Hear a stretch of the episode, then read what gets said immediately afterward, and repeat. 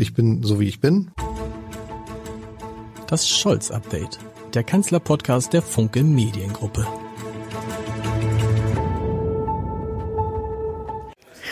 Herzlich willkommen. Mein Name ist Lars Heider und ich darf heute im Hafenclub sitzen, um diese Folge des Scholz-Updates aufzuzeichnen. Es hat eine, äh, eine besondere Folge, weil zum ersten Mal ist in diesem Scholz-Update jemand das zweite Mal dabei und es ist nicht irgendjemand, es ist der Vizepräsident des Deutschen Bundestages, wie Klaus von Donani neulich gesagt hat, der letzte Liberale in der FDP.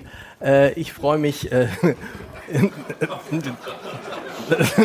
da widerspricht er gar nicht. Ich freue mich sehr äh, auf Wolfgang Kupicki, lieber Herr Kupicki. Schön, dass Sie in Hamburg ähm, sind. Ich bin oh. jedes Mal froh, wenn ich aus einer Kleinstadt wie Berlin in eine Weltstadt wie Hamburg komme. ist einfach.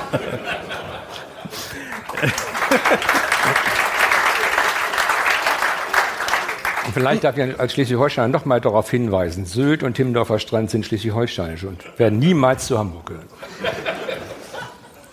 Und ähm, der schleswig-holsteinische Ministerpräsident kann richtig gut singen, haben wir festgestellt. Ich habe ihn gestern Abend getroffen und mal gesagt, erstens wusste ich gar nicht, dass du ein Bordell betreibst und zweitens, ja, der gesungen, ich habe einen Puff und habe mich gedacht, wunderbar. Und dann habe ich ihm aber geschrieben, ich wusste gar nicht, dass du textsicher bist, können wir dich für meine Jungs in Strande buchen? Er hat zurückgeschrieben, sein Büro habe darüber nachgedacht, ob wir beide nicht ein äh, gemeinsames Interview machen zur äh, sagen wir mal, zur, äh, äh, ja, ich muss es jetzt vorsichtig umschreiben, weil wir unter uns sind, aber es trotzdem hier aufgezeichnet wird, also zur Ehrenrettung von äh, Menschen, die sich um die Belange anderer Menschen kümmern. Aber das muss. Man muss dazu wissen, dass tatsächlich, das müssen Sie mal erzählen, das hat neulich äh, Klaus Ruhe-Matzen erzählt, dass Daniel Günther ein wirklich fanatischer Schlagerfan ist. Und wenn man mit dem mal auf so eine Party geht, dass es richtig, richtig heftig zur Sache geht und dass der morgens um 4 Uhr so mit gehobenen Armen rausgeht. Ist das so? Ja, also wenn ich dabei bin auch. Äh, und ansonsten glaube ich, der kommt ja nie raus. Und wenn er da mal rauskommt, dann. Wir werden ernst. Wir müssen sprechen. Ich würde heute gerne mit Ihnen so eine Art Halbzeitbilanz ähm, der Ampelregierung äh, das ich befürchtet. Ne, äh, ziehen. Ähm, was auch daran liegt, dass Sie ja die drei wichtigsten handelnden Personen sehr gut kennen. Robert Habeck aus Schleswig-Holstein, Christian Lindner aus der eigenen Partei und Olaf Scholz, weil er immer Ihr großes Vorbild in Hamburg war. Das kann man, glaube ich, so zusammenfassen. Sie müssen dazu noch nichts sagen. Ähm, ähm, ich würde erstmal also jetzt. In Hamburg stimmt. Aber ich würde. Wir, wir müssen erstmal, wir müssen erstmal das Aktuelle, das Aktuelle kurz abarbeiten, weil da ist viel. Heizungsgesetz kommt jetzt doch durch den Bundestag noch vor der Sommerpause. Macht Sie glücklich, so wie es jetzt gelaufen ist und so wie es jetzt ist? Also Stand heute können wir den Zeitplan noch einhalten, aber bisher gibt es keine Gesetzesvorlage und es macht keinen Sinn, über Dinge zu reden, die noch nicht da sind. Wir haben uns gestern Nacht nochmal mit insbesondere Bündnis 90 Die Grünen geeinigt und heute Morgen festgestellt, dass wir uns, dass wir unsere Einigung unterschiedlich interpretieren. Das macht die Sache immer komplizierter. Wir können morgen früh wird der Gesetzentwurf aus dem BMWK kommen, verändert und dann schauen wir uns den genau an. Wenn das alles stimmt, dann können wir den Zeitplan einhalten, am Freitag nächster Woche das zu verabschieden. Wenn nicht, nicht. Wie sehr hat Sie das geärgert? Weil man hat ja das Gefühl, dass es nicht das erste Gesetz war, das irgendwie bekannt wurde, dann wurde es geändert, dann wurde es nochmal geändert und dann hat man sich doch geeinigt und man fragt sich immer, warum macht die Ampel das nicht im ersten Versuch? Das ist eine Frage, die sich Olaf Scholz und äh, wir uns auch gestellt haben. Normalerweise ist es in Koalitionen so, dass äh, man die Eckpunkte vorher in Arbeitskreisen bespricht und dann gibt es einen Entwurf, der nochmal in die Fraktionen kommt und dann erst wird er der Öffentlichkeit präsentiert. Aus Gründen, die ich jetzt nicht erklären kann, ist beim GEG e Robert Habe von diesem Weg abgewichen, was zu katastrophalen Folgewirkungen geführt hat. Und führt das. Wir waren also deshalb, ja. weil alle sich überrumpelt gefühlt haben, gesagt haben, so nun nicht. Ja. Und führt das dazu, weil es ja nicht das erste Mal passiert ist, dass man jetzt in so eine, dass, dass man nach zwei Jahren schon in so einer Phase ist bei der FDP und sich sagt, die zwei Jahre mit den Grünen machen wir noch zu Ende, aber dann ist es mit den Grünen und der FDP erstmal Pause? Egal in welcher Konstellation? Weil es nicht funktioniert? Das ist eine so intelligente Frage. Wenn ich die jetzt bejahen würde, würde er sagen, da gibt es keine Koalition mehr. Mit wem eigentlich? Mit der Union reicht es nicht alleine, mit der SPD reicht es nicht alleine. Also die Grünen werden wenn es keine Deutschlandkoalition geben sollte nach der nächsten Wahl, werden sie wieder dabei sein. Und deshalb ist der pädagogische Aufwand, den wir betreiben, gut angelegt.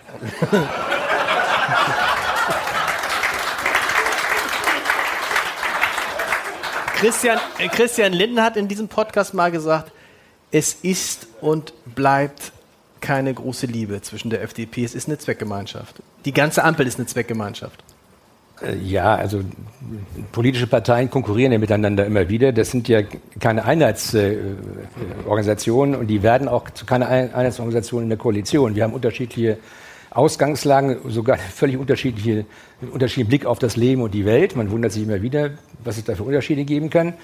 Und die Kunst besteht darin, das ist die, die, demokratische Kunst, aus diesen drei unterschiedlichen Interessenlagen etwas zu machen, mit dem wir vier Jahre vernünftig regieren können. Man, also mein äh, Fokus liegt auf vernünftig und bei anderen liegt der Fokus auf regieren. Was ja dazu, was man ja, das, das kann man ja gut finden, oder? Also wenn man regieren möchte, heißt es aber auch, dass man sich diese Option aufrecht erhält. Herr Heider, wir haben ja in Schleswig-Holstein mit Robert Habeck gemeinsam, ja. wir beide haben den Koalitionsvertrag im Wesentlichen verhandelt, eine funktionierende Jamaika-Koalition gab fünf Jahre. Also es geht schon, wenn man sich anstrengt und wenn man immer begreift, dass man dem anderen nichts zumuten darf, von dem man selbst weiß, dass er es gar nicht erfüllen kann. Also ich habe immer wieder meiner Partei versucht zu erklären, wir können nicht erwarten, dass Robert Habeck die Grünen spaltet. Genauso wenig wie die Grünen erwarten können, dass Christian Lindner oder Christian Dürr oder wenn man die FDP spaltet. Niemand wird in eine Koalition gehen, um anschließend nicht mehr dabei zu sein. Also die Wähler zu verlieren, wäre die dümmste Herangehensweise. Und wenn man das begreift und sich daran hält und wenn man nicht nur auf seine eigene Bubble guckt, dann kann das wirklich auch funktionieren. Dann sind wir schon bei Robert Habeck. Sie haben gesagt, Sie haben mit ihm in Schleswig-Holstein. Ich hasse es, ich werde dauernd auf Robert Habeck. Ja, Schleswig-Holstein fast vorbildlich regiert. Ja, also das war eine Regierung, die hätte Daniel Günther hätte sie sogar fortgesetzt, also die Regierung CDU, FDP und Grüne, obwohl er die FDP die gar nicht mehr gebraucht hätte zum Regieren. Die Grünen er, auch nicht. Die Grünen auch nicht. Ja. So. Was ist an dem Robert Habeck, wie Sie, wie Sie ihn in Schleswig-Holstein kennengelernt haben, anders im Vergleich zu dem Robert Habeck, wie Sie ihn jetzt erleben? Sie haben es über Markus Lanz bin, gesagt, ich, bin, ich, auch bin, ich, bin, ich bin kein Psychiater und ja. ich, muss, ich muss mich auch nicht dauernd hineinversetzen. Das, aber in Schleswig-Holstein war er unangefochten die Nummer eins. Und in Berlin ist er eben nicht unangefochten die Nummer eins. In Berlin konkurrieren aktuell auch noch Annalena Baerbock und Robert Habeck um die Frage, wer wird nächster Kanzlerkandidat. Ist ja schon ein bisschen absonderlich, dass die Spitzenkandidatin des Bundestags war, Annalena Baerbock, nicht stellvertretende äh, Bundeskanzlerin geworden ist, sondern Robert Habeck. Sie konkurrieren immer noch miteinander. Und deshalb müssen sie ihre grüne Basis beide stärker bedienen, als sie es müssten, wenn diese Konkurrenzsituation nicht bestehen würde. Solange Robert Habeck glaubt, er hätte noch eine Chance, Kanzlerkandidat der Grünen zu werden, wird er mehr grüne Politik machen, als er für richtig hält. Glauben Sie nicht, dass er eine Chance hat? Ich glaube, das Thema ist durch. Aber es braucht, noch, es braucht noch ein bisschen Zeit, bis er das begreift. Und dann könnte er aber dann könnte er, dann könnte er so regieren, wie er glaubt, dass es richtig ist. Und nicht, wie er glaubt, wie er regieren müsste. Ja, dann werden wir auch einen völlig anderen Robert Habeck wieder erleben, denn dann will er wieder beliebt werden bei den Menschen und nicht bei seiner grünen Basis. Das macht ihn, ja, das, ich meine, das ist gar nicht scherzhaft. Das ist einfach so. Sie müssen Menschen verstehen, wenn sie feststellen, dass, ihre, dass das Ziel, was sie erreichen wollten, nicht mehr erreichbar mhm. ist, dann konzentrieren sie sich wieder darauf, beim Politiker-Ranking von Platz 18 wieder auf Platz 1 oder Platz 2 vorzurücken. Und dann wird er eine andere Wirtschaftspolitik machen als gegenwärtig. Er ist ja, also auch das, ich kriege Ärger meiner eigenen Partei, wie ich ihn dauernd lobe. Ne? Es gibt ja Ärger. Weil Christian Lindner mich dann fragt, warum lobst du ihn und nicht mich und so. Und dann sage ich, gut, nach dir bin ich nicht gefragt worden.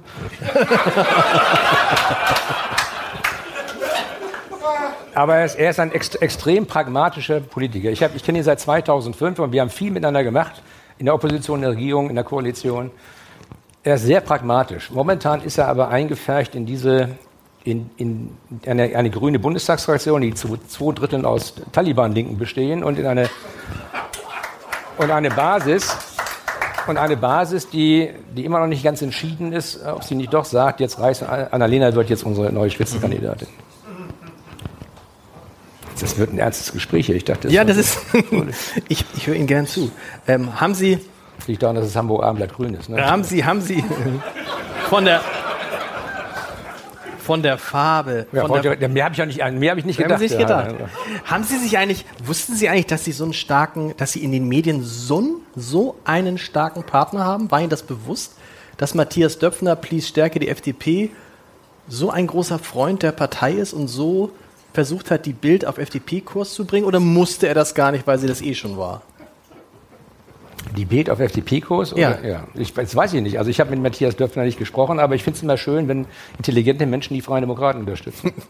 Aber ist das nicht, das hilft Ihnen ja nicht, wenn da, wenn da rauskommt, dass offensichtlich der Vorstandsvorsitzende des Springer Verlages dem Chefredakteur. Ähm, ja, meinen Sie bei der Taz oder im Spiegel oder ist das anders? Ich hoffe schon. Klar.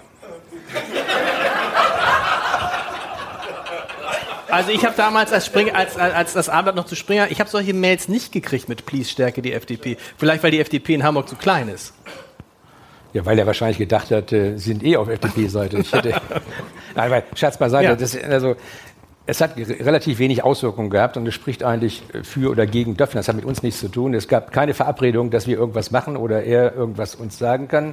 Aber wenn jemand sagt, wir, das ist eine Meinung, ne? Mhm. auch wenn sie jetzt geframed wird, ich will Rot-Grün nicht, ich will die Linken hier nicht an der Regierung haben, wir müssen was für die einzig vernünftige Kraft in Deutschland tun, die Freien Demokraten, dann ist das aus meiner Sicht nicht dumm. Und äh, nichts, was sie stört. Aktuelles Thema, Sonneberg. Haben wir jetzt den ersten AfD-Landrat in Thüringen und dann die Aufregung ist groß, ne? Äh, politisches Beben, Weltuntergang. Und ich frage mich, wenn man wenn man davon spricht, vom politischen Beben und Weltuntergang, ob man dann nicht einfach das, das Spiel der AfD spielt, ob nicht, nicht das genau das Ziel ist und ob man nicht einfach mal ein bisschen ruhiger bleiben muss und sagen muss, ja, nun ist da ein Landrat in Thüringen von der AfD gewählt, so ist es. Und wollen wir sehen, Roland, Ronald Schill war hier auch mal Innensenator in Hamburg und die Stadt steht auch noch. Oder ist das, äh, sehe ja, ich das, viel also zu, ich, viel ich, zu hart? Ich, muss, ich muss jetzt einen Teil meiner vorbereitenden Rede kurz einfließen ja. lassen. In, wir leiden bedauerlicherweise in Deutschland unter einer, einer psychopathogenen Form des Alarmismus. Nicht? Wir haben kleine Probleme, vielleicht auch ein bisschen größer, und alles wird zu einer Riesenkrise aufgeblasen. Ja. Und zwar so groß, dass alle Menschen Angst haben, oh, wir können ihn nicht bewältigen, obwohl wir bisher noch alles in den Griff gekriegt haben. Dieser Alarmismus hat einen Grund. Ne? Die Online-Medien leben ja nicht, nicht davon, dass sie vernünftige Artikel schreiben, sondern dass sie angeklickt werden. Je mehr Klicks, desto besser. Ich hatte mal ein Interview im Spiegel und das, da gab es eine Schlachtzeile beim Spiegel und die hatte mit meinem Interview überhaupt nichts zu tun. Da habe ich Severin Wanner angerufen und gesagt, Herr Wanner, wir haben ein Interview gemacht, das ist eine Schlachtzeile, die hat mit dem Interview auch nichts zu tun. Er sagte, er ist völlig egal, weil er macht das nicht, das macht die, die Zentralredaktion und die machen eine Schlachtzeile, dass möglichst viele Leute sie anklicken. Da habe ich gesagt, warum machen Sie noch ein Interview? Machen Sie nur Schlagzeile. Und in der Tat ist das so. Wenn Sie, wenn, Sie, wenn Sie darauf angewiesen sind, dass Sie möglichst viele Klicks kriegen, müssen Sie alarmistische Stimmung verbreiten. Oder Krisensituationen verbreiten. Ich habe mich gestern nämlich halb tot gelacht. Wir haben ja die ganze Zeit den Dürresommer vor Augen gehabt hier und gestern meldet der Deutsche Wetterdienst, der Dürresommer fällt aus. Meldung. Warum fällt er aus? Weil irgendein Tiefdruckgebiet, was sich in Island festgesetzt hat, dauernd kleine Tiefs zu uns rüberschickt und dann auch Regen kommt. Und daran kann man sehen, Sonneberg, Katrin Göring-Eckert, 53 Faschisten, 53 Prozent faschistische Menschen in, in Sonneberg. Da habe ich gesagt, hast du, eine, hast du eine Pfeile im Kopf? Also von heute auf morgen wir haben wir doch nicht 53 Prozent Faschisten in Sonneberg. Und dann gibt es Aufrufe, die, die, die, Demokraten müssen sich jetzt zusammenschließen, ja. um die Machtübernahme durch die Nazis zu verhindern. Da kann ich nur sagen, die Leute, die sowas formulieren, müssen zum Arzt. Aber dieser, dieser Alarmismus, dieser Alarmismus ist ja, ein, ist ja ein deutsches Problem. Also wir reden ja nicht nur, es hat ja nicht nur mit sozialen Medien zu tun oder mit dem Internet oder mit Medien insgesamt, sondern es liegt ja auch daran, dass Politiker eben genau das sagen in solchen Situationen. Ne? Ja, genau, warum sagen Sie ja, das? Warum? Weil Sie damit, dann werden Sie abgedruckt oder gesendet. Wenn Sie das nicht sagen, wenn Sie sagen, wir beruhigen mal ein bisschen, dann finden Sie nicht statt. Das stimmt ja nicht. Doch. Also Olaf Scholz sagt sowas nicht und er findet trotzdem statt. Olaf Vielleicht, Scholz weil er Kanzler ja ist. Ja, genau. Ja, aber stopp ein einfach, einfacher Gag, ja, geschenkt. Aber natürlich, der fällt diese, auf diesen Alarmismus nicht rein. Der macht halt keinen Alarmismus. Da kann man sagen, der sagt, also man kann ja nicht sagen, einerseits kann man nicht sagen, Leute, wir müssen aufpassen vor dem Alarmismus. Und dann demjenigen, der nun wirklich nicht zum Alarmismus neigt, aber der müsste mal ein bisschen mehr sagen. Nein, der, also dieser Auffassung bin ich nicht. Sie wissen ja, dass gerade bei der Frage Unterstützung der Ukraine mit, mit Waffen, mit schweren Waffen Kampfflugzeugen ich sehr zum Leidwesen meiner Kollegin äh, Marie-Agnes Strack-Zimmermann eher auf der Seite von Scholz war. Ja. Gesagt, aber ich finde Menschen, die erstmal nachdenken, bevor sie uns möglicherweise in einen Konflikt hineinführen, den wir nicht bewältigen können, sympathischer als diejenigen, die glauben, Gott ist auf ihrer Seite und wir werden alles gewinnen. Also gerade bei kriegerischen Fragen bin ich etwas zurückhaltender, in der Sache selbst auch konsequent, aber etwas zurückhaltender als andere.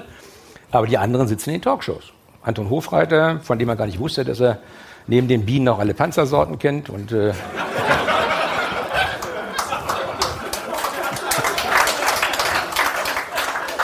und meine Kollegin Marie-Agnes Zimmermann, die, was ich hier auch abnehme, aus der Unterstützung zur Ukraine eine Herzensangelegenheit gemacht hat. Ich kann noch einmal sagen, die meisten Menschen glauben, dass das Recht auf ihrer Seite ist. Aber es nützt nichts, wenn man anschließend eine Situation heraufbeschwört, die wir nicht wollen können. Ich habe Marie Agnes mal gesagt, Marie, ich bin doch in, äh, in Urin groß geworden. Wunderbare Antwort von ihr, ich auch. Wir haben ungefähr das gleiche Alter. Ich auch. Mhm. Damit war mein Argument weg, dass ich ein bisschen ruhiger bin. Aber sie hat gesagt, wir müssen konsequent uns den Russen entgegenstellen. Dann habe ich gesagt, gut, machen wir. Ich habe in Berlin demonstriert, vor den beiden russischen Panzern niederstehen. Und sie haben sich nicht mehr bewegt. AfD, was läuft da falsch? Also warum ist die AfD im Moment so stark? Warum ist die AfD die einzige Partei, also läuft da falsch, ne, aus, aus Sicht der anderen Parteien? Warum ist die AfD die einzige Partei, die im Moment profitiert von der vermeintlichen Schwäche sowohl der Ampelregierung als auch der CDU? Nicht die FDP profitiert, nicht die CDU profitiert, sondern die AfD. Warum? Äh, also wir müssen auch mal im Auge behalten, dass, es, dass die AfD schon mal bei 20 Prozent ja. war vor einigen Jahren. Das ist ne, ähnlich wie die Grünen auch schon mal bei 28 Prozent waren und dann bei der Bundestagswahl halbiert wurden. Also man muss immer gucken, dass im Zeitablauf auch bestimmte Dinge immer wieder kommen. Warum ist die AfD momentan so stark? Erstens, weil wir ihr das Narrativ erlauben, alle gegen einen. Ja. Also dass, dass Friedrich Merz sich freut, dass die Linken zur Wahl eines CDU-Landrats auffordern, fand ich auch schon ein bisschen komisch weil es ja auch eine Brandmauer gegen links gibt und nicht nur gegen rechts. Christian Lindner hat heute gesagt. Habe ich gesehen, habe ich gesehen. Haben, aber müssen wir noch mal sagen, hat heute gesagt, liebe Leute, bevor ihr die AfD gestern, wählt, gestern, gestern ja. bevor ihr die AfD wählt, wählt lieber die Linken. Ja. Das ist auch nicht doch klug in solchen Situationen. Ja, aber, oder? aber also, wenn man das im Kontext sieht, hat er gesagt, wenn man schon Unsinn wählen will ja. oder antidemokratisch, dann kann man auch Linke wählen. Das ist weniger gefährlich als Rechte. Ich hätte das so nicht gebracht, aber die Stimmung war gut, so wie bei uns. Das Wetter war gut und es kam irgendwie auch gut an, aber dann wird es durch die Medien ein bisschen anders transportiert. Also wir, wir erlauben der AfD in diese Opferrolle hineinzukommen auch immer wieder mit aufrufen, alle gegen die AfD. Alle müssen sich ver verbrüdern. Die Demokratie muss jetzt aufstehen gegen die AfD. Und ich kann nochmal sagen, auch 20 Prozent AfD sind wirklich keine Bedrohung für unser demokratisches Gemeinwesen. Das Zweite ist, äh, die Menschen, viele Menschen, die ich treffe, und darunter sitzen auch einige hier, mit Sicherheit, haben Zweifel an der Problemlösungskompetenz der demokratischen Parteien. Warum? Weil demokratische Prozesse einfach länger dauern. Ich bin mal ganz begeistert, wenn Leute, die ich für lupenreine Demokraten, lupenreine Demokraten halte, mir dann erklären, da muss man doch einfach mal. Oder der Kanzler muss ein Machtwort sprechen. Das ist für mich das, das Liebste, was ich höre. Scholz soll ein Machtwort mhm. sprechen. Wenn der ein Machtwort sprechen würde, würde ich mich totlachen im Deutschen Bundestag. Weil er hat, er hat keine Mehrheit. Er braucht Parlamentarier. Und Machtworte in Koalitionen gibt es nicht. Die kann man nur auflösen. Das und deshalb spricht er sie auch in der Regel nicht. Richtig? Ja, aber es, dauernd, dauernd kommt die Forderung. Ja, genau, die Forderung kommt immer und es muss zur Chefsache erklärt werden und ja, muss der Kanzler was, entscheiden. Was passiert dann? Ist der, der, der, Bundeskanzler entscheidet, nicht das Parlament, ja. Ne, die Regierung macht das, oder Olaf Scholz kommt morgens frisch ausgeruht, aufgewacht und sagt, und jetzt machen wir mal morgen Planungsbeschleunigung. Gut, sagen alle, dann machen wir. Also diese, diese demokratischen Prozesse dauern ein bisschen, was übrigens auch gut ist, weil eigentlich im demokratischen Prozess die unterschiedlichen Auffassungen aufeinanderprallen und an sich was Vernünftiges mhm. dabei rauskommen soll. So ist die Idee. Das funktioniert auch, wenn alle Beteiligten begreifen, dass vielleicht auch der andere Recht haben könnte und nicht nur man selbst. Das ist für mich sehr schwer, gebe ich zu. Aber ich weiß aus einer Lebenserfahrung, ich bin das dritte Mal verheiratet, man kann sich auch irren. Das ist eigentlich schon, das ist lustig, weil äh, wir haben das beim, beim letzten Mal ist mir das schon aufgefallen und mehrere Interviews, die ich von Ihnen gesehen habe.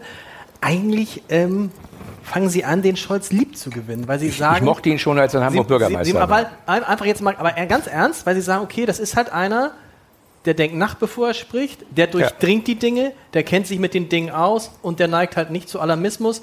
Okay, die Reden, die und er der, hält. Und der ist ein Zwangslächer. Ich habe noch keinen Menschen gesehen, der immer mit Lächeln durch die Gegend läuft. So. Aber an sich macht er das so, so zwei Jahre Kanzler Scholz.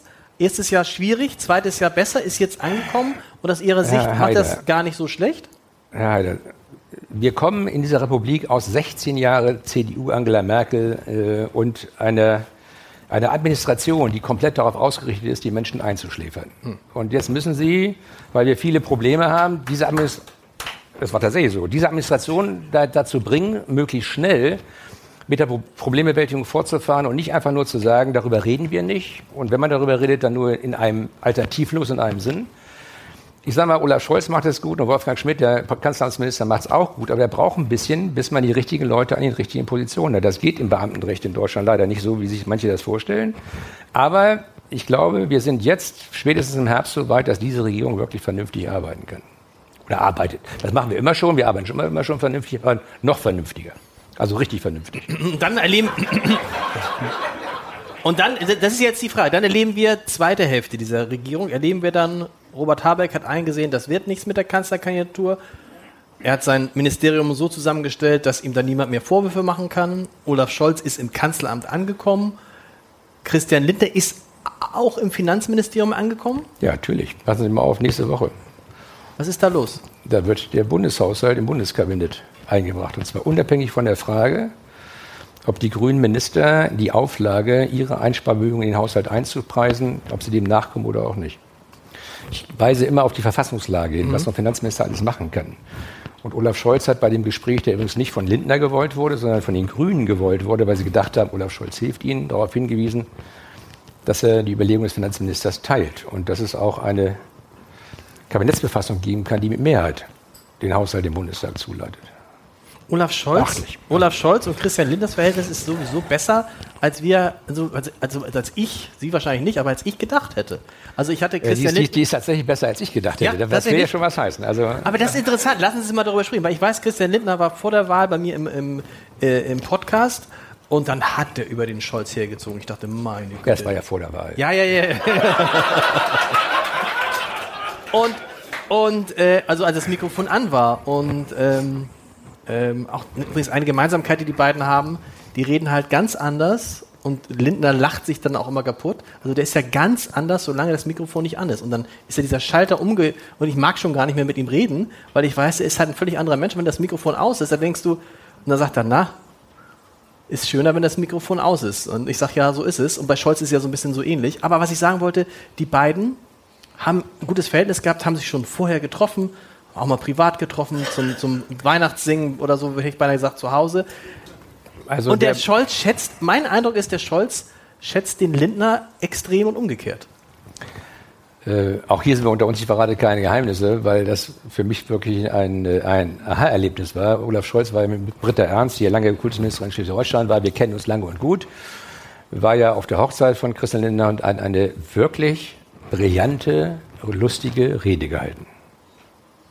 Und dann kam die Bitte an mich, eine Rede zu halten. Da habe ich mich dann hingestellt und gesagt, was soll ich jetzt noch sagen? Der ist lustiger als ich. Der ist intelligenter als ich. Der hat mehr Charme als ich. Und damit war die Rede beendet. Da habe ich gesagt, Christian, ich wünsche dir alles Gute. Nein, im, im, Ernst. Die, die beiden verstehen sich gut, was nicht schlimm ist. Am, am Anfang verstanden sich äh, äh Christian Lindner und Robert Habeck auch sehr gut. Mhm. Das ist ein bisschen eingetrübt. Ja, wir erinnern uns, dieses ganz am Anfang dachte man, wow, dieses Selfie, ne? Wissing, Habeck, Baerbock, wer war noch drauf? Das ist die junge Generation. Ja. Also Lindner. Und da dachte, Lindner, Lindner, Lindner natürlich. Ja. Und da dachte man, wow, das irgendwie finden die jetzt doch zusammen. Und was ist jetzt das Problem also, zwischen denen? Ich habe ja, hab an den Koalitionswahlen teilgenommen. Es hat sich wirklich in, der, in den vier, sechs Wochen hat sich ein Spirit entwickelt. Also als wir rausgingen, waren wir fest überzeugt davon, dass diese Koalition als Fortschrittskoalition das Land wirklich positiv verändern kann. Das war der Spirit. Der ist dann irgendwann abhanden gekommen, spätestens mit dem Ukraine-Krieg. Und wollte grad, das wollte ich gerade sagen. Es ist ja alles, wir haben das damals auch besprochen im, im März, wo Sie gesagt haben, normalerweise braucht so eine Regierung ein halbes Jahr, bis eigentlich alles so weit vorbereitet ja. ist, dass sie regieren kann. Aber diese Regierung hatte das halbe Jahr nicht, weil der Krieg sofort war und weil praktisch alles, was man besprochen hatte, zunächst irgendwie hinten angestellt werden musste, weil es nur um diesen Krieg ging. Äh, ich kann mich an den 27. Februar erinnern, also drei Tage nach dem Überfall, als wir die Sondersitzung des Bundestages hatten und es um das Sondervermögen Bundeswehr ging.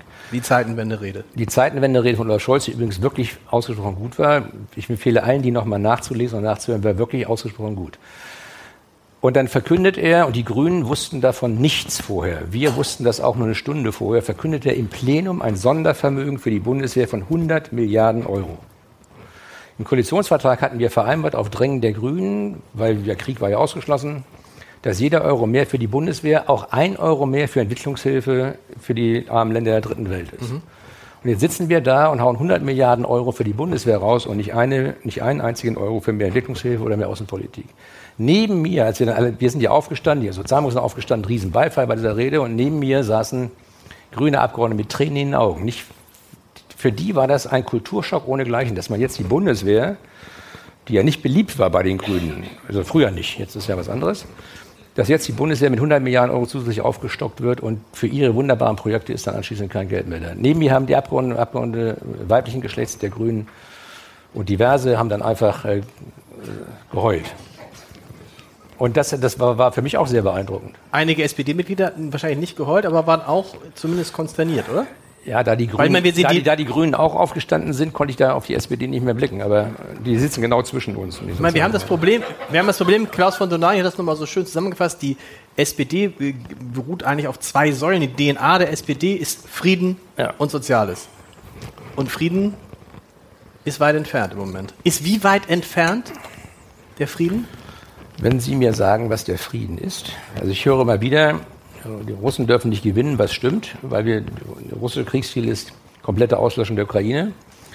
Aber wenn Sie sagen, die Ukraine muss siegen, was heißt dann? Wann hat sie denn gesiegt?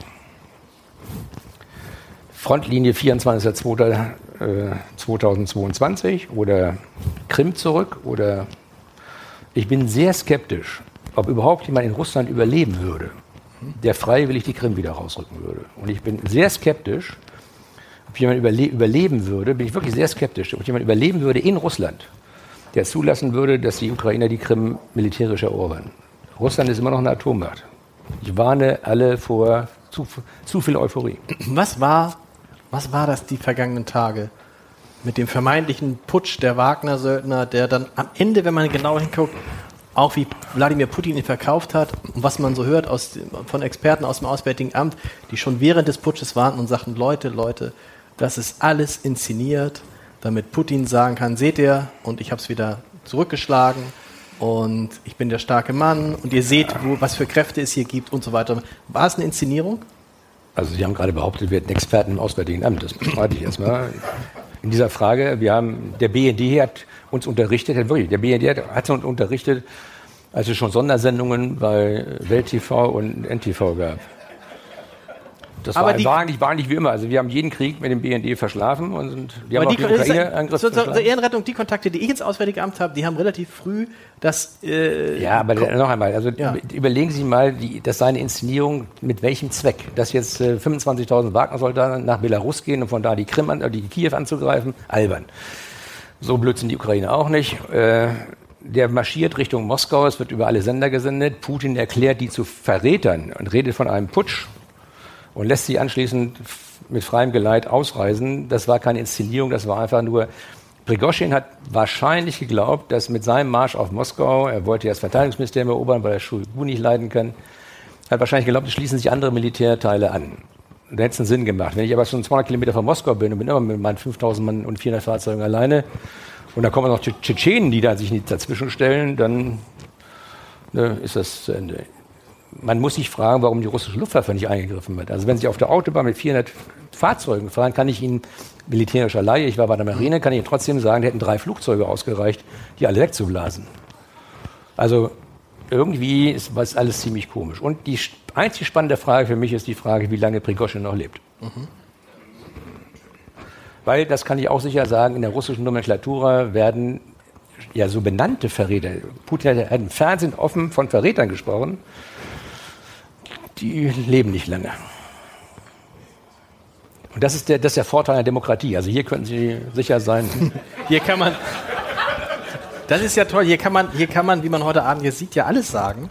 Äh, ist nichts verboten. Aber trotzdem nochmal, man muss ja mal irgendwie die es War eine, es war eine Verzweiflungstat von Prigoschin. Die, ja. sind, die kommen in der Ukraine nicht weiter. Äh, er kann seine, seine, sein, sein Nimbus nicht weiter ausbauen. Er kriegt nicht ausreichend Munition, nicht ausreichend Waffen. Man haut seine Leute, äh, die Ukrainer schießen die zusammen und jetzt kommen die auch noch mit westlichen Waffen.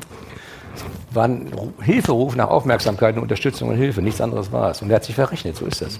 Wie zufrieden sind Sie jetzt mit der, mit der Haltung von Olaf Scholz und der Bundesregierung zu diesem Krieg.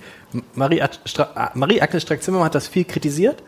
Äh, Anton Hofreiter hat es kritisiert. Ähm, aber in der Zwischenzeit hat die Regierung da eine so eine Linie gefunden, die ja auch obwohl das wissen wir gar nicht, die auch von der Ukraine jetzt äh, begrüßt wird, aber vielleicht wurde sie von der Ukraine immer anders gesehen, als es der Botschafter hier gezeigt hat. Ich bin mir heute nicht sicher, ob der Botschafter, der ja Herr Melnik aufopferungsvoll für sein Land gekämpft hat, ja. aber ihm nicht am Ende den Bärendienst erwiesen hat. Der neue Botschafter ist da ganz anders. Das erklärt auch, warum er jetzt in Brasilien ist. Ja. Herr Melnik, muss man ja. bedauerlicherweise, also der Kämpfer für die Ukraine in Europa ist jetzt in Brasilien und hilft dem brasilianischen Regenwald vor der Abholzung. Und der andere, der neue Botschafter, sagt, ich bin mir nicht sicher. Der, ist, der neue Botschafter ist wesentlich ruhiger und deshalb wesentlich einflussreicher und wesentlich eher ist man zu Gespräch mit ihm auch bereit. Und entscheidend ist, äh, wir konnten den Ukrainern nichts zusagen, weil wir nichts hatten. Das ist ja schlimm. Ich habe das mal wieder versucht zu erklären. Und wenn Sie das nicht glauben, laden Sie den, den, den, den, den Bericht der Wehrbeauftragten des Deutschen Bundestages mal vom, vom Server des Deutschen Bundestages öffentlich. Laden Sie ihn mal runter. Im letzten Jahr habe ich meine ganzen Veranstaltungen bestritten. 2021 habe ich gesagt, also wir haben Panzer, die nicht mehr fahren. Wir müssen, äh, ein, ein 22 muss man eine polnische Brigade bestücken mit 46 Panzern. Die sind aus den ganzen Panzerlehranstalten rausgeholt worden. Und die Jungs, die da ausgebildet waren am Panzer, machen das jetzt am Schirm oder am Papppanzern. Wir haben U-Boote, die nicht tauchen konnten, sechs Stück. Mittlerweile können die wieder tauchen. Wir hatten äh, Fregatten, die nicht fahren konnten, weil die Wellenlager kaputt waren. Wir hatten Hubschrauberpiloten, die keine Hubschrauber haben, deshalb beim ADAC fliegen, weil sie sonst ihre Lizenz verlieren. Und, habe ich gesagt, wir haben Munition für einen Tag. Da bekommt der Begriff Blitzkrieg eine völlig neue Bedeutung.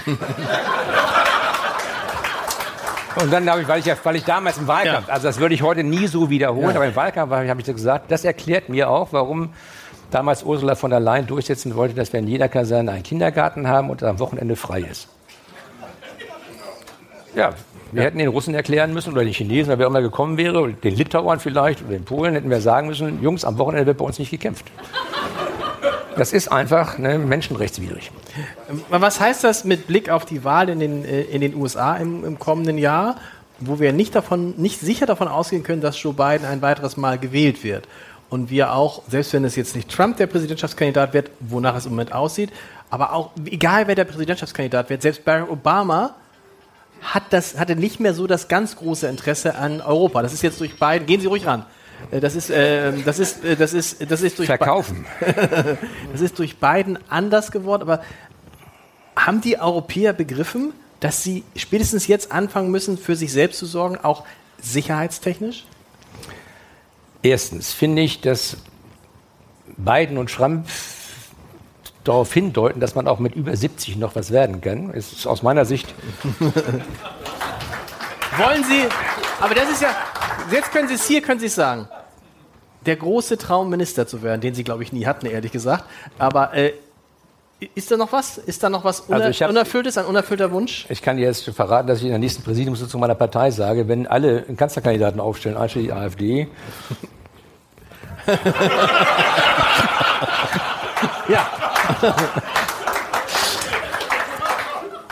äh, Nein, aber jetzt. Aber man, man, man, muss ja. ja. man muss ja wirklich sehen, dass wir alle geglaubt haben, dass Trumps America First sich ändert, wenn Biden dran ist. Aber Biden macht America First genauso, wie auch Obama schon gemacht hat. Das ist genau. ja, die framen das nur alles im anderes Wording. Europa hat begriffen, dass es sich auf eigene Füße stellen muss. Ich habe Tränen gelacht. 2019 wurde die Seidenstraßeninitiative der Chinesen noch gefeiert.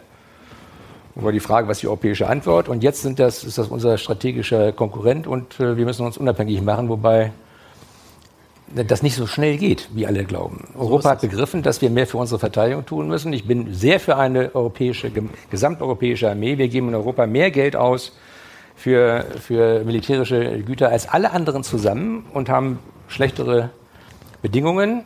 Wir, haben das, wir waren bei der Assemblée Nationale, also unsere französischen Partnerparlamenten, habe ich das mal vorgeschlagen. Die Franzosen waren völlig, völlig begeistert, aber es war klar, nur unter französischem Kommando. Und dann habe ich gefragt, warum unter französischem Kommando? Und dann haben die gesagt, weil wir Atomwaffen haben. Da habe ich gesagt, ihr habt ja allein noch nie einen Krieg gewonnen, außer 1870, 71 habt ihr auch schon verloren. Ich bin ja immer ganz, ganz ruhig so. Äh, ganz, äh, aber wir, wir müssen da hinkommen. Wir müssen da hinkommen, dass wir unsere Systeme standardisieren. Also wir können nicht eine deutsche Brigade nach Estland, Litauen schicken und die können nicht kommunizieren mit den anderen, weil wir noch analoge Geräte haben, die sind schon digital. Es ist peinlich einfach, wie wir da auftreten. Das wird aber auch Jahre dauern. Also das kriegen wir nicht sofort. Das heißt, wir müssen hoffen, dass die Amerikaner uns bis 2030, 2032 noch beschützen. Da hoffen wir mal drauf. Wir müssen auch noch mal sprechen über eine Partei, die noch ein bisschen zu kurz gekommen ist. Ähm, dabei ist sie ja noch gar nicht so kurz. Ihre Partei, die FDP, ähm, die in die Koalition gestartet ist, so ein bisschen als die Opposition äh, in der Ampelregierung. Die, Herr Heider, ja, die, das ist intellektuell einfach unredlich, weil ja. die Ampel, in, also wir können nicht Opposition der Ampel sein, weil es ohne uns die Ampel gar nicht gibt. Das stimmt. Aber Sie haben, es gab schon mal, wenn es, es gab schon immer mal so Widerworte aus der FDP. Sie haben Frau Strack-Zimmermann genannt. Ich fand interessant, Klaus von Donani äh, vor einer Woche auf die Frage, von wem er am meisten enttäuscht ist in der Ampel, sagt er, von der FDP, weil die FDP ihren Genscher komplett vergessen hat. So. Und viele sagen, wer ist denn jetzt die FDP? Ist das Wolfgang Kubicki, der nach wie vor sagt, was er denkt? Oder ist es diese Truppe um Christian Lindner, alle ungefähr gleich alte Jungs aus ungefähr der gleichen Gegend, also alle aus NRW und so? Was ist die FDP? Ist es Frau Strack-Zimmermann, die einen eigenen Kurs fährt und jetzt irgendwie, äh, die geht jetzt nach Europa und dann ist sie erstmal hier weg? Was ist der Plan? Also Graf Lambsdorff, der auch immer ein Gesicht der FDP war, man könnte ja fast eine Verschwörungstheorie vermuten, oder? Am Ende ist nur noch Wolfgang Kubicki, der was anderes sagt als Christian Lindner. Gut, wenn wir auf 20 Prozent kommen wollen, dann ist das ja angemessen. Aber also zu meinem Freund Alexander Graf Lambsdorff muss ich wirklich was sagen. Der wollte ja unbedingt in seinem Leben Botschafter werden und er wollte unbedingt nach Washington und New York, weil er hat eine Atlantikbrücke und sein Herz hängt ja. da dran. Und die Grünen haben uns bei den Koalitionsverhandlungen zugestanden, dass Lambsdorff Botschafter werden kann, aber das Auswärtige Amt wollte sich vorbehalten, wo er hinkommt. Und jetzt haben sie ihn ausgerechnet nach Moskau geschickt. Also es gibt immer wieder, wieder witzige Geschichten in der und, und die. Aber ein wichtiger Post. Und man muss ja sagen, er wird ein guter Botschafter werden, oder? Ja, aber was will er da sagen? Also will er sagen, ja. der Krieg soll aufhören? Also Stimmt. Aber unabhängig davon, die nächste größte Gemeinheit ist, dass Annalena Baerbock äh, die Residenz wird renoviert, weil die unheimlich alt ist und man immer mitten in der Bauphase. Und jetzt ist die Bauphase gestopft mit der Erklärung, mit der Erklärung, sie will nicht noch das Geld aus Deutschland nach Russland fließt, wenn da gebaut wird. Und jetzt sitzt sie auf einer halben Baustelle. und, und, das, und das die nächsten drei Jahre. Also Gott ist alt, aber gerecht, finde ich. Die FDP. Was, wer, was hat Nani recht? Die FDP hat ihren Genscher vergessen? Äh, ich könnte jetzt sagen, die SPD hat ihren Willy Brandt vergessen oder ihren Helmut Schmidt vergessen. Wir haben unseren Genscher bedauerlicherweise nicht mehr so in Erinnerung, weil ich glaube, wenn Genscher hier wäre, wäre eine andere Situation in Richtung Russland und eine andere Kommunikation übrigens auch. Obwohl ich das ungern sage, auch wenn Merkel noch regieren mhm. würde, wäre die Situation eine völlig andere, weil zwischen politischen Entscheidungsträgern Vertrauen vorhanden sein muss. Wenn das Vertrauen weg ist, dann glaubt man dem anderen nicht das, was er sagt. Ne? Und das war ja unsere große Stunde. Ich war ja live anwesend zwischen, zwischen äh, äh Shevardnadze und Genscher und zwischen äh, Gorbatschow und Kohl. Die kannten sich lange und die hatten Vertrauen zueinander. Sonst hätten die Russen nie zugestimmt, dass ihre Truppen abziehen aus, aus der ehemaligen DDR. Also insofern, das Vertrauen ist momentan zwischen den Entscheidungsträgern nicht da, nicht vorhanden, weil es keine gemeinsamen Erlebnisse, keine Vita gibt, also keine vertrauensbildenden Maßnahmen. Äh, und wir haben auch eine wirklich andere Zeit. Mhm. Wir hatten die Nachkriegszeit und für Genscher war wichtig, dass Deutschland souverän wird, seine, seine, seine Eigenstaatlichkeit zurückbekommt. Und das war 1990 vollendet. Deshalb hat er danach aufgehört, weil er gesagt hat, mehr kann ich in meinem Leben nicht erreichen, als mein Jugendtraum, die deutsche Einheit wiederherzustellen und Europa zu befrieden, als, als das äh, zu machen. Jetzt sind wir in einer Situation, wo neben dieser wertebasierten Außenpolitik, die wir ja verfolgen, auch als feministische Außenpolitik getarnt, es eine Interessenaußenpolitik gibt. Und wenn man nicht daran denkt, dass andere vielleicht andere Interessen haben könnten als man selbst, sondern glauben, sie müssten den hohen moralischen Werten, die wir ja vermitteln und die wir in uns tragen, auch jeweils folgen, dann stößt man gelegentlich an die Grenzen der Wirklichkeit. Ja, insofern glaube ich, also die, die Freien Demokraten sind, sind, nach wie vor der Überzeugung, dass es sinnvoller ist, Knappheitssituationen über den Markt, über den Preis zu regeln, als durch Zuteilung oder durch Verlosung oder was auch immer. Aber es ist anders, wenn man ihn zuhört, als wenn man sozusagen der, ohne ihn jetzt zu nahe zu treten zu wollen, der nächsten Generation zuhört. Man hat das Gefühl, da ist also irgendwie, irgendwie, ist da, irgendwie ist da ein Bruch passiert. Ja, die sind mit Teletubbies aufgewachsen im Gegensatz zu mir. Insofern Oder ist das abgesprochen? Sagt der Lindner zu Ihnen, pass auf, Wolfgang, du machst weiterhin dieses, wofür wir stehen, freie Meinungsäußerung, klare Kante, klare Worte. Darf ich mal sagen, Sie glauben wirklich, dass mir jemand was sagen kann? Meine Frau versucht das. Meine Frau versucht das seit, seit 30 Jahren und äh, ist bis heute daran gescheitert, aber sie arbeitet nach wie vor tatkräftig daran. Aber gucken die nicht und sagen, guck dir an, wie populär der ist, wie gern der eingeladen wird, kommen hier 160 Leute sogar am Hafenclub. Ja, die sind äh, ja ihretwegen hier. Ja, natürlich. Aber, aber, aber oder, wegen noch, der, oder wegen der Freigetränke, die es gleich gibt. Aber, mach, aber machen Sie sich dann, machen Sie sich da nicht Sorgen und sagen, boah, was wird denn aus der FDP? Weil es darf ja nicht nochmal das passieren, was schon mal passiert ist an der Regierung. Die FDP ging rein aus, in die Regierung und kam raus in der äh, außerparlamentarischen Opposition. Das wird definitiv, definitiv nicht mehr passieren. Es gibt zwei oder drei Dinge. Ich bin mit Christian Lindner wirklich befreundet. Das hat lange gedauert, aber wir sind wirklich befreundet. Wir haben ein tiefes Vertrauen zueinander. Und das wächst langsam. Wir haben uns ja 2013 in Berlin getroffen und dann haben wir die Frage diskutiert, wie geht es weiter mit der Partei?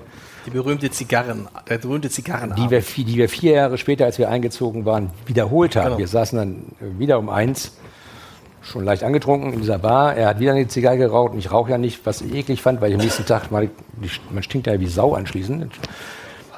Aber wir haben, die, wir haben es wirklich gefeiert, weil, weil das erreicht war, was wir uns vorgenommen hatten. Und an, de, an, an, äh, an dem Abend, in, in der Nacht, habe ich ihm gesagt, du kannst dich wirklich darauf verlassen, dass du von mir über dich öffentlich nicht Schlechtes hören wirst, bevor ich mit dir nicht geredet habe. Und mhm. du kannst machen, was du willst, aber wenn ich glaube, dass die Partei vor die Hunde geht, dann mische ich mich richtig ein. Und dieser okay, dann und Sie mischen sich im Moment gerade richtig ein. Ja, die Partei geht ja nicht vor die Hunde. Aber warum mischen Sie sich dann gerade ja, ein? Mal sagen, ich, hab, ich, hab, ich kann ja im Gegensatz zu vielen anderen, die dicke Backen waren bei uns, kann ich nachweisen, dass ich sieben Wahlen erfolgreich bestritten habe. Und äh, das ist ja das, was Christian mir auch so schätzt. Ich liebe Wahlkämpfe. Ich liebe auch, viele Politiker haben Angst vor Menschen. Nicht? Die sind lieber irgendwie unter sich oder so. Und ich bin gerne unter Menschen. Ich bin gerne in einem Bierzelt, obwohl ich kein Bier trinke. Ich kann Ihnen sagen, Sie können in Bayern auch sofort Leute aus dem Bierzelt. Ich war da im Gilamos, bin ich demnächst wieder. Kam da hin und morgens, 11 Uhr, eine Veranstaltung. Dann habe ich gesagt, Leute, ich war, bin seit gestern Abend hier, habe dreimal Bier getrunken, keine Wirkung. An eurem Bier müsst ihr arbeiten. Stehen 100 Leute auf dem Tisch und erklären, du musst mal unser Starkbier probieren. Und dann sage ich, das war Starkbier. und schon haben sie die Aufmerksamkeit von Leuten, die sonst nicht, nicht hinhören. Und es ist einfach wichtig, dass sie, dass sie mit Menschen zusammenkommen. Das Problem im Deutschen Bundestag, das sagt jetzt kein Älterer, weil er die Vergangenheit beschönigen will. Das Problem im Deutschen Bundestag ist, wir haben immer weniger Leute, die eigene Berufserfahrung haben, die einmal irgendwo soziale, soziale. Konflikte aushalten mussten.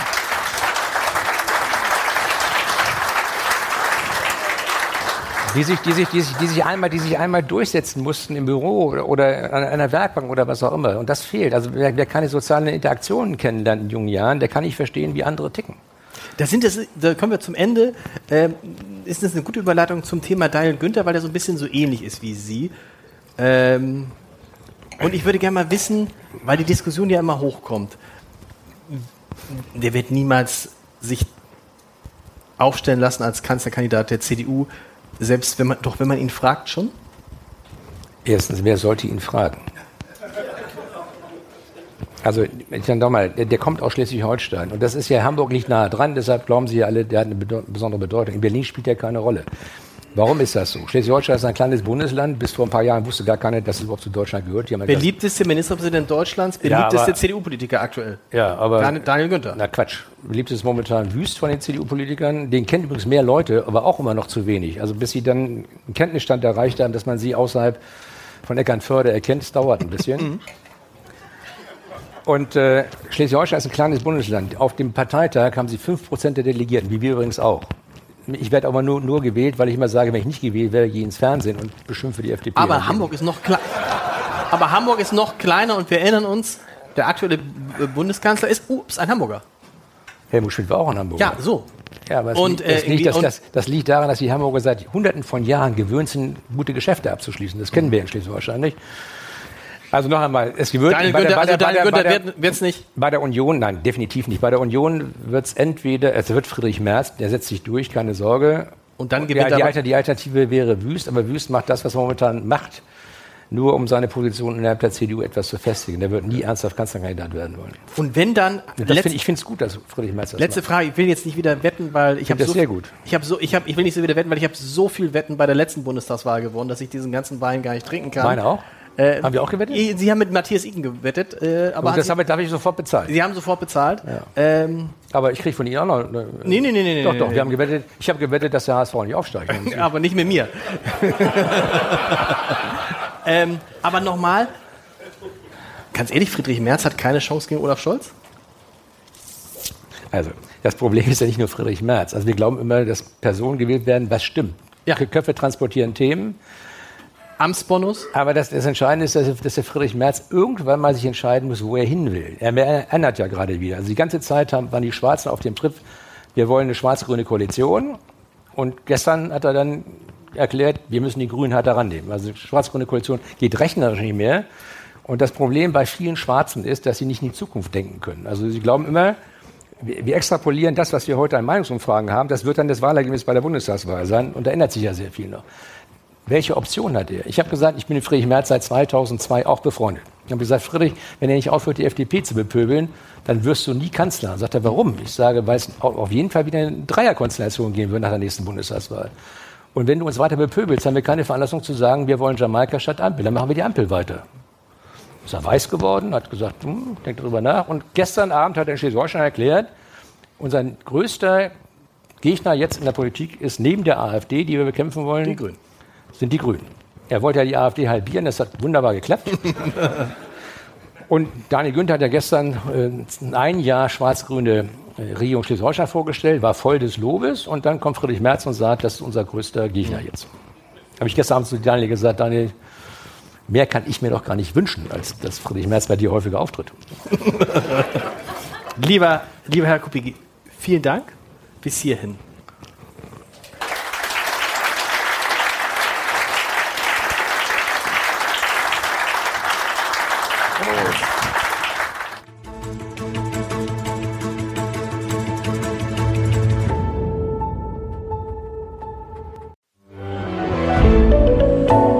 Podcast von Funke.